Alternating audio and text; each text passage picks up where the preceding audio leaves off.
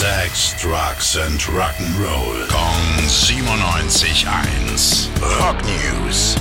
Moin, mein lieber Freund Basti, was hast du mitgebracht? Schönen guten Morgen, Billy. Ja, es ist heute ein nicht so schöner Tag für die Rockwelt. Wir erinnern uns, heute vor zwei Jahren ist Eddie Van Halen in Santa Monica an Krebs gestorben. Oh, Einer der größten ja. Gitarristen aller Zeiten, nicht nur im Rockbereich, sondern generell der Musikgeschichte. Und seitdem gibt es im Endeffekt Überlegungen, eine Tribute-Show auf die Beine zu stellen. Taylor Hawkins, der Drummer von den Foo Fighters, hat so eine Show bekommen. Linkin Parks Chester Bennington auch. Also ganz viele Musiker kommen zusammen, um eben den Verstorbenen nochmal zu ehren.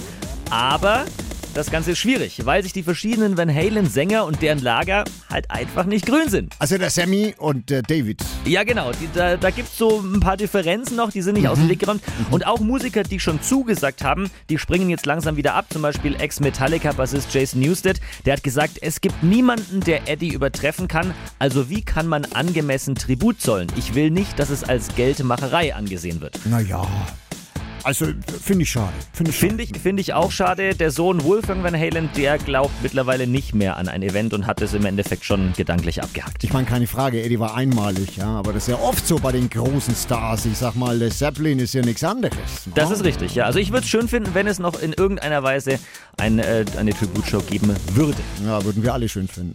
Dankeschön, Basti. Gerne.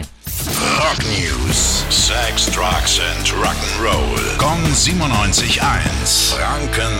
Classic Rocksender.